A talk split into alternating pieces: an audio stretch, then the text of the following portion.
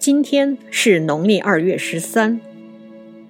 有的诗歌是和某个画面相联系，比如“举头望明月，低头思故乡”；有的诗歌是和某种颜色相联系，比如“白毛浮绿水，红掌拨清波”；还有的是和某种味道相联系，比如“烹羊宰牛且为乐”。会须一饮三百杯。而陆游有一首诗是和声音联系在一起的，我们今天一起来看一下《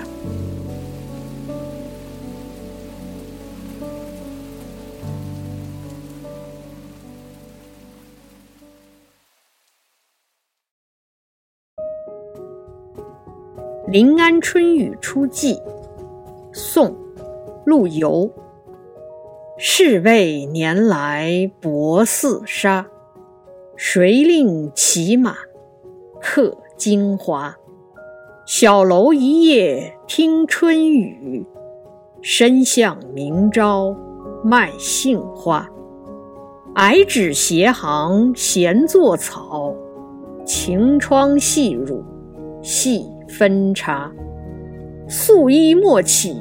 风尘叹，犹及清明可到家。从诗的题目，我们可以知道，这首诗写在雨过天晴的一个春日里，地点是临安，这是当时南宋的都城。是谓年来薄似纱，谁令骑马客京华？这两句定下了全诗的基调。是味，字面意思就是人世间的滋味，也就是通常所说的世态人情。薄似纱，意思是像纱一样薄。这句话是说人情淡薄。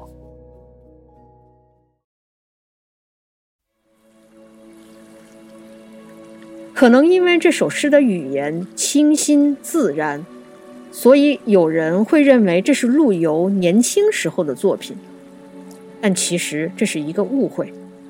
事实上，陆游写这首诗的时候已经六十二岁了。陆游多次被贬官，又多次被启用，从他最初到临安做官，到现在已经过去了二十多年。无论是他自己，还是朝局，还是他的亲朋故友，都发生了很多变化。人在有一些阅历后，会对人情世故有一定的判断。如果年轻的时候就发出这种感慨，那多少显得有点老气横秋。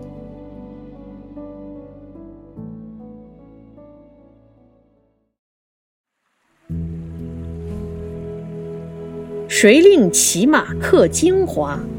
这是一个问句，意思是，谁让我骑马到京城客居呢？京华就是京城，这首诗里当然就是临安了。让陆游来京城的是当时的皇帝宋孝宗。臣子来觐见皇帝，并不是马上就能见得到的。需要等上一段时间，所以就得先住下来。因此，这里说“客京华”，就是客居在都城。小楼一夜听春雨，深巷明朝卖杏花。这一联是名句，写得很美。我也见到有人把它们写成对联儿挂起来。诗人在客居的小楼上听见春雨淅淅沥沥地下了一晚上。第二天一早，从深幽的小巷子里传来叫卖声，那是有人在卖杏花。我们不清楚雨到底下的有多大，也没有直接看到卖花的人和买花的人，但是。雨声和叫卖声成为这首诗里标志性的声音。每当说到春天的江南，大家总会想起这两句诗，这两种声音。悠长的雨巷也成为非常美的一个意象，甚至我们在读到现代诗人戴望舒写的雨巷时，也可能会想起陆游的这两句诗。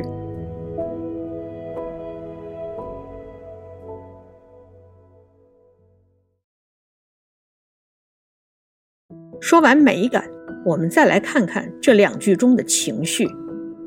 能听到雨声和叫卖声。那必然睡得不沉。如果沉沉睡去，可能一觉醒来已经是日上三竿了，也听不到清晨的叫卖声。从诗歌开头的两句到这两句，情绪是有内在联系的。矮纸斜行闲作草，晴窗细乳细分茶。这两句写的是白天的活动。矮纸是短纸，就是小的纸张；草是草书。矮纸斜行闲作草，铺开小纸，从从容容的写字。陆游的书法是很不错的。北京故宫博物院收藏着他的两幅作品，一幅是《尊卷帖》，内容是请人帮助他的小儿子完成学业。另一幅是《怀成都时韵诗》，写的是他自己的一首七言古诗。我们再来看“晴窗细乳细分茶”，晴窗就是晴明的窗户。这首诗里写的是春雨初霁，所以是雨过天晴后，坐到窗边慢慢的品茶。这里的细乳。和分茶都是当时茶道的内容，我们这里就不展开了。如果大家感兴趣，可以读杨之水老师的《两宋茶事》这本书里有一章专门讲到了什么是细乳，什么是分茶。举的例子就是我们现在读的这首《临安春雨初霁》。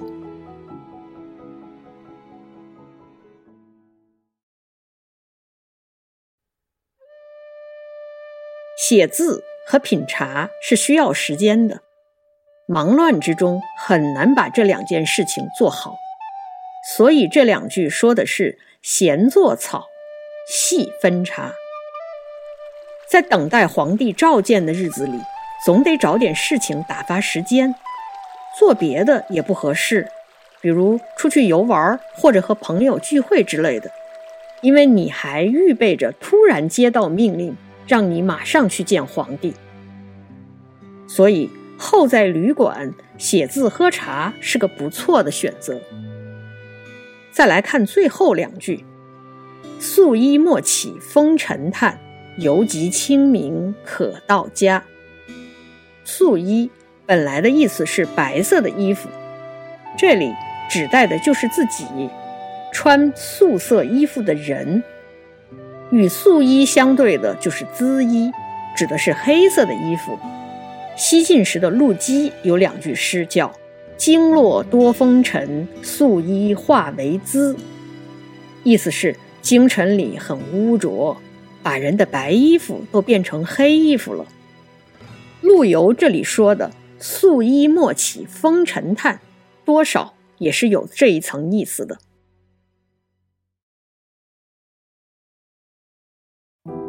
最后一句则是说，在京城办完事情后，还是赶紧离开吧，可能还来得及在清明时回到山阴的老家。现在是农历二月中旬，离清明节也就二十多天了。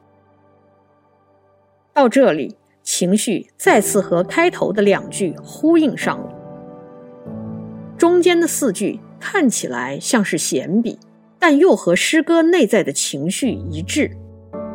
有的人写诗是有句无篇，单看某几句，你会觉得他写的特别好；但如果仔细看一联一联之间，总觉着他们之间的连接度不够。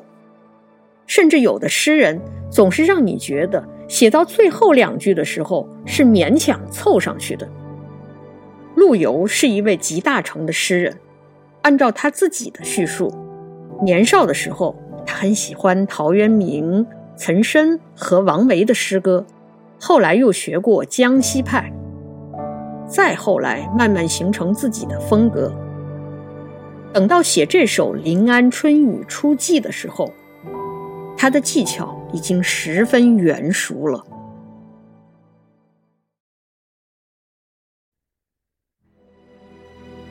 说完诗歌本身，我们再来看另外一个问题，那就是陆游这次见完皇帝后发生了什么？他这次是被重新启用，担任延州知府。此前他罢官后，在山阴老家闲居了五年多。陆游有两首诗记录了见宋孝宗的过程，但没有写他到底和皇帝说了什么。根据朱东润先生的研究，陆游此次主要说了这么几点：国家行政必须主张公道，必须提振士气，以及谈了抗金的一些看法。宋孝宗听完后说了这样一句话：“严陵。”山水胜处，执事之暇，可以复勇自恃。这话就是说，您赴任的延州风景不错，办完公事后，您可以吟诗作赋，颐养性情。在宋孝宗的眼里，陆游还是一个诗人，他的那些政治主张显然并没有引起皇帝的兴趣。宋孝宗的这段话被详细的记录在《宋史·陆游传》里。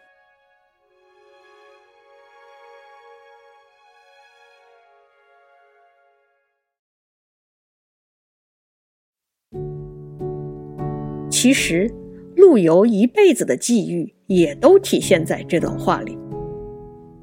他有抱负，也有认知，还曾经到过当时的前线南郑。但是，是否和金国打仗，已经不只是一个单纯的军事问题了。从太上皇宋高宗到皇帝宋孝宗，再到权臣、武将和文人，他们有各自的认知，也有各自的盘算。如此错综复杂的局面，陆游没有能力破局。从这首《临安春雨初霁》里，我们也能读到他的那种无力感。但令人敬佩的是，陆游又一直坚持自己的主张。来到临安之前，他写过一首《书愤》，可能很多人熟悉其中的两句：“楼船夜雪瓜洲渡，铁马秋风大散关。”这一年冬天，他又写过一组诗歌：“雪中忽起从容之兴，细作四首。”无论是慷慨激昂，还是彷徨迷惘，那都是陆游。